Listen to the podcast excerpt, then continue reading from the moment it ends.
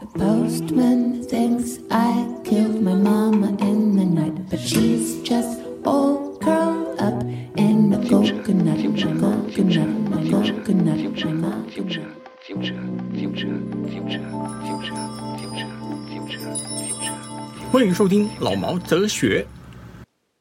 你好，我是老毛。这个礼拜呢，过得还蛮充实的，应该说是上个礼拜啦。很难得有人约我去看了一两部台湾的电影，所以呢，我就在这边给了一点意见吧。当面给也不好意思嘛，总是要给人家留点面子。所以呢，我就在我的 podcast 里面来讲讲这两部电影是哪两部呢？一部叫做《恶女》，然后另外一部叫做《动物感伤之清晨》。这两部电影排名不分先后，我们先来说我看的第一部叫《恶女》。《恶女》这部电影呢，它的英文片名叫《Lost in Perfection》。那按照我的翻译的话，啊，我就会说它是在完美中迷失。所以我又觉得 lost perfection 好像比较好一点哈、失去完美好像也比较嗨，听起来听起来。从这英文片名，我们大概就可以知道啊，这个部电影基本上它是是不完美的。然后，lost perfection。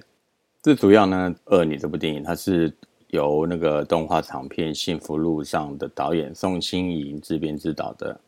它是由林美秀跟邵雨薇两个人联合主演的一部，他们定义成为是台湾悬疑惊悚片。啊，我是不认为啦，哈，可能是我太挑了吧，因为我觉得一点都不惊悚，一点也不悬疑，只不过是死了一些人，猜猜你是谁杀的而已。他的故事呢，是说一位将要结婚的新闻女主播，哈，发现了她单亲的父亲交了一个女朋友，也论及婚嫁。父亲的女朋友呢，在一件谋杀案有关系，那也就是这谋杀案的嫌疑犯。那女主播和她的未婚夫也因为性生活而不愉快分开了。可是我就觉得这个人设也蛮奇怪的，他们两个都要结婚了，那怎么会性生活不协调？然后在要结婚前去分开？当然，它里面也有讲，那个男的要结婚会有一些婚前忧郁症，对吧？还是什么的？好，For anyway。好，它里面有很多的解释，说他为什么这个又为什么那个又为什么。追查这个凶杀案的同时，这个独家的那个女主播啊，她就认识了这个案件的检察官，杀人案的那个检察官。然后他们两个人之间呢，也发生了暧昧关系。那后来呢，这个女主播呢，也被这个检察官出卖了，然后让自己呢一个剩女。从一个神圣的女人变成了恶女，所以这也就是说，两个女人，一个是好女人，一个是坏女人。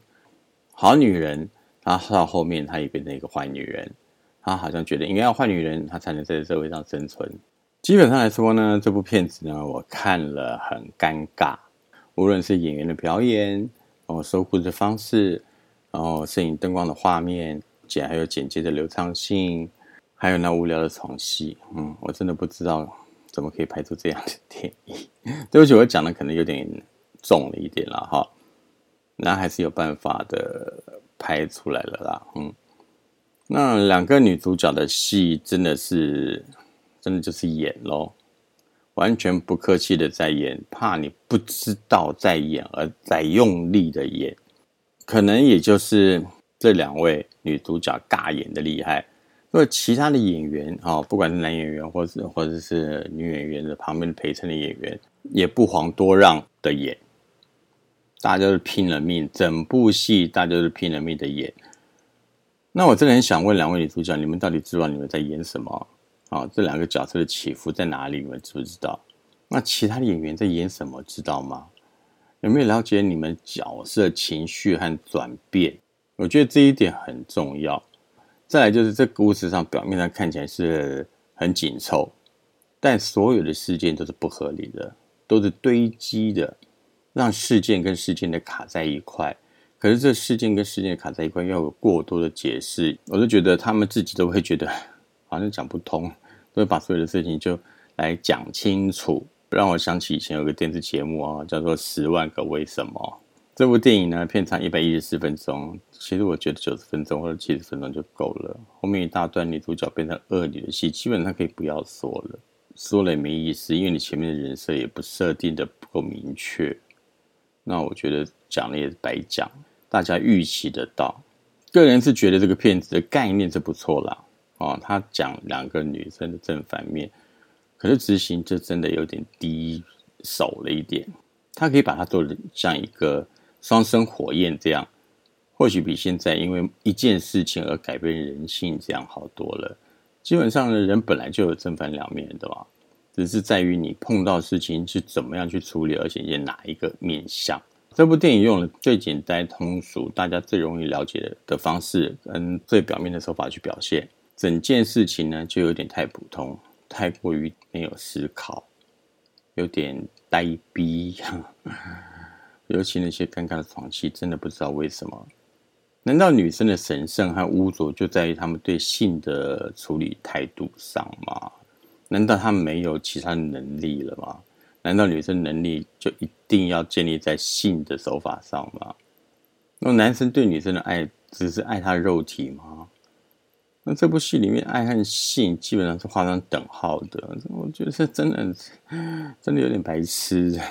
这部片子恶女基本上再讲也是一大堆的莫名其妙了哈，也讲不完了。我们就跳到下一部片子《动物赶上是清晨》，这个是陈鸿一导演他包场，然后叫我去看的。嗯，也是够厉害的。他知道我不出门，就一出门叫我去了南港，去了南港的喜乐戏院。我真的是有够头痛，因为我完全不知道在哪里，我找了半天。不会坐捷运的人，那只好骑摩托车慢慢逛。还好没有迟到，因为我提前两个小时出门。《动物赶上的清晨》呢，这个导演叫做王玉林啊，他是《复后七日》的那个导演。《复后七日》呢，他是在二零一零年拍的了哈，是王玉林这个导演拍的。这本身这故事我觉得还蛮有趣的。他在讲一个脏话去台北做事的青年，然后他父亲死了，然后他就回来奔丧。那我在奔丧的时候，在做头七的时候，就七天的时候哈，看到了很多那种习俗，他就觉得，嗯，那呢，台湾的礼俗，我觉得其实也是蛮多的，结合了道教了哈，跟佛教、跟基督教、跟什么教、什么教很多，因为台湾自由嘛，所以每个人都可以选去选他们要的东西，这样，所以这个基本上就会造成大家一些。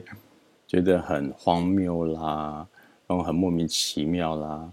人死了，你还要去跳钢管舞吗？复活期我觉得觉得还蛮好看的。然后他的第二部电影也是还不错，一部电影叫做《阿利弗》。那这一部《阿利弗》呢，我也有看。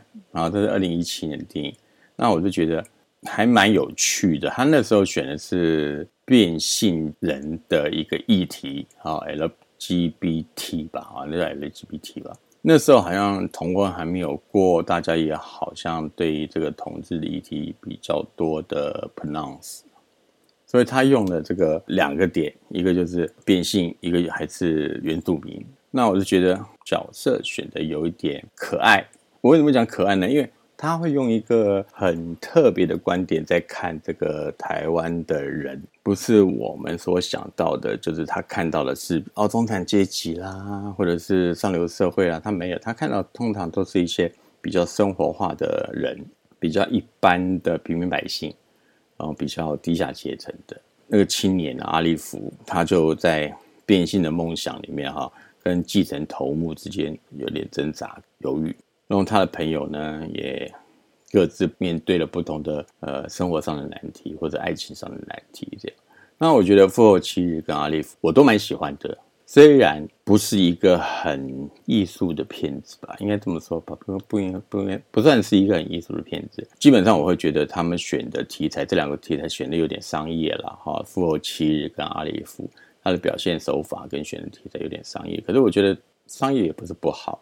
商业也可以拍出他自己的格调。那时候我就觉得，哎，那如果叫我去看这个《动物赶场之清晨》呢，那我就有兴趣了。这样，那我就去了。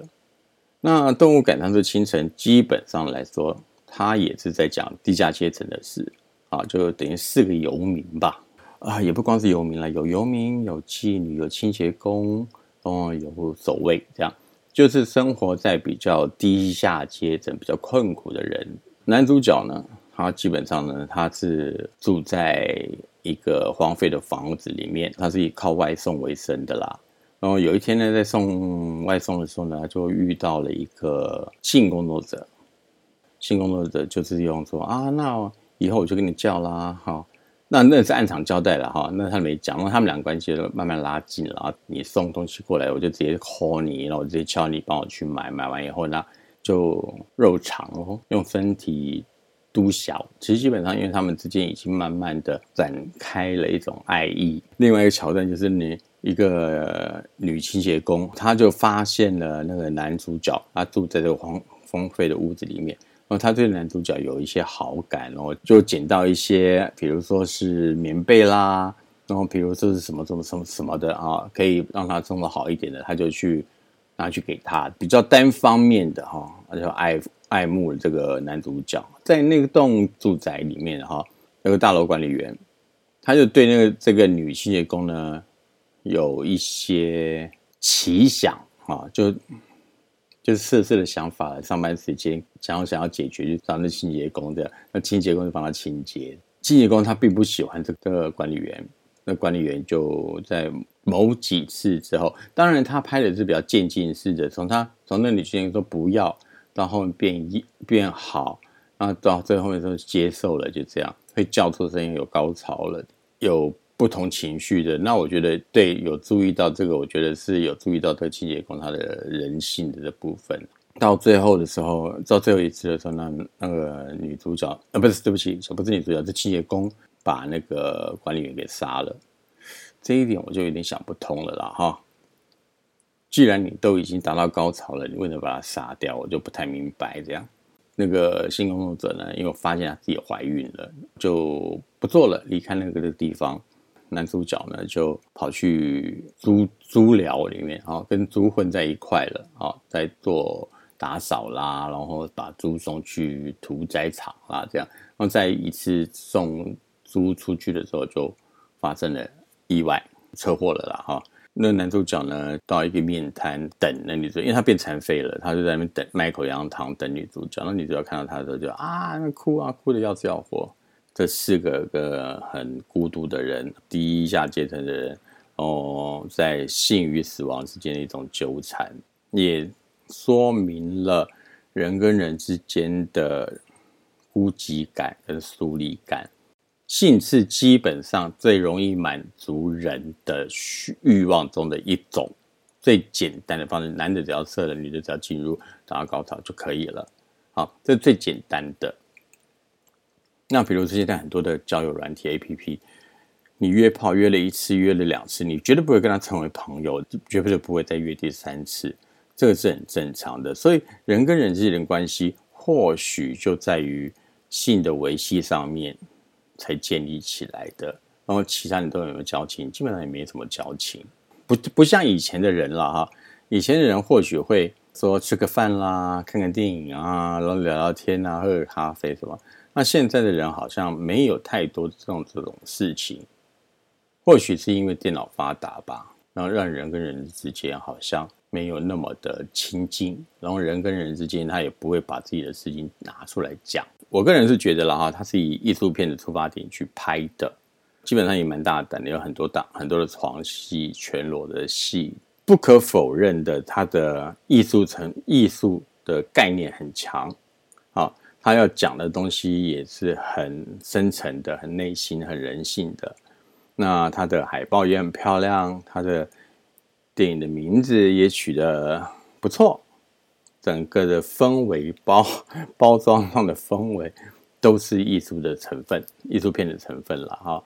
可是基本上他的艺术艺术没有做得很好，他没有把这个成分发扬的很好。他的导演的观点是很好的，他人际。呃，人跟人之间的那种孤寂感觉啦，然后选用的边缘人啦，来说那种被忽略的存在价值啦。可是我觉得，你用边缘人来说忽略的存在价值，我觉得大家很容易就可以进入角色，很很容易就能了解，可是也太简单、太偷懒的。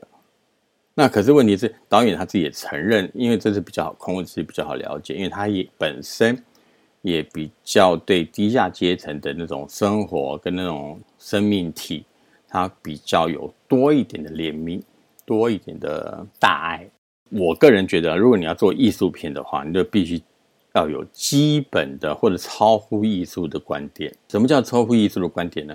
你就是要对人。对生命都有自己独特不同的观点和论点，这样才能让你的片子里面显现出来，这样才是一个艺术片。当然，艺术片你完全不需要去迁就观众的，基本上你要表现的就是导演的一个观点立场，用自己导演的观点立场来讲这部电影，这是成为一个艺术片。那当然，艺术片有很多东西要去照顾的，有很多东西要去去考虑的。虽然导演对低下阶层的那种生命体比较有共鸣，比较有想法，可是问题是你站在外面看，跟你进去了解他们的生活，跟体验他们的生活，这是两回事，完全不同的。因为现在我看到你这个导演表现出来的，只是有一点表象，没有很深层的去表现。这个你对这件事情的看法、跟论点、跟批判，或者是任何的角度，我觉得如果你要做这种片子的话呢，啊，它里面要一定要把你一些很特殊的观点要显现出来，而且是很直接的、很清楚明白的，是独排众议的，不要被任何的东西牵绊住的，要把它说清楚，然后而不是。让大家看了以后，还有一个 Q&A，然后大家来发问，让大家解释。那如果一个片子要，每一个花钱去看这种艺术片的人，他自己的思考范围不够，思考的资料不够，然一定要 Q&A，一定要导演来讲，一定要做了功课才去看。那我觉得这部片子的存在价值就有一点点问题了。这部片子让只真的让我觉得表象多过于艺术的表现。有太多的酝酿情绪跟韵味，在这部电影里面都太薄弱了。那手法跟影像的呈现对我来说也没有达到艺术片的水准。基本上也就是说，导演他的美学素养在这部片子里面我没有看到，跟他之前的两部戏我觉得有一点点的落差。可是这部片子有没有好的地方？有。有一个地方我觉得不错，做的很棒。我我个人是觉得做的很棒了哈。他就在声音的设计上，他给了我完全一个不一样的感觉。这是一个艺术片里面他所要独特表现出来的东西，他有达到这个水准。我有表现出我对声音的一种设计，那这个我觉得还不错啊，我觉得还蛮好的，因为我把它归类成艺术片嘛。所以在演员的要求上面，我就我就不说了，因为这是台湾共同有的问题，就是角色背后的成因啊，没有很大的探讨，所以进入角色太表面，不够有深度。我不晓得这是台湾导演共同的问题，还是台湾演员不了解表演，发从内心里面出来的一种方式，都觉得太表面，好像让我觉得啊，你四个人好，那我。就是很刻板的，呃，性工作者他一定会这样做。那一个无家可归的人，他一定会是这样子。很多事情变得太理所当然。我不知道这是不是目前的电影工作人，台湾了哈，台湾的电影工作人他们所陷入的一种思维上面。像我记得我去投辅导金的时候，也发生过这种问题啊。评审他问的我的问题，我觉得。你们在问我一些很白痴的问题，我怎么回答你？我真的不知道这样子，那就惹怒人家了。问题是这样子的，因为我在我的里面有一个大厦管理员，我找了一个四十几岁的演员来演，他就问我说：“四十几岁的人怎么去演六十几岁的人？”那我就有点不太了解了。我就问他说：“我没有设定他是六十几岁啊。”他说：“他是一个大厦管理员啊。”我说：“大厦管理员也有四十几岁的啊。”而且他四十几岁，他还有一个老婆，还在那当当打扫，他基本上他们两个是有戏的。那我我还我还不至于笨到 要四十岁的去演六十岁的，我觉得这是演不出来的。他没有那个精力，他不会演得出来。就算你在我再讲，他也不会演到六十岁。何况我根本就不没有设定呃六十岁，我本来就设定他四十岁。更何况一点，谁规定大厦管理员一定要六十岁的阿伯？结果就惹怒人家了。这个就是我目前所看到台湾演员或台湾导演都有一个共同的问题，要把演员设在一个太简单的位置。那这个这设上去的话，就有一个很大很大的问题，就变成这部片子太浅了，太薄弱，所有事情太表象了，太公式。我觉得一个警察他一定就是好人，我觉得一个流氓他绝对不会做好事。开车的人，南部的人跟北部的人就是不一样，南部人就是开车很凶，那北部人就开车一定是温柔。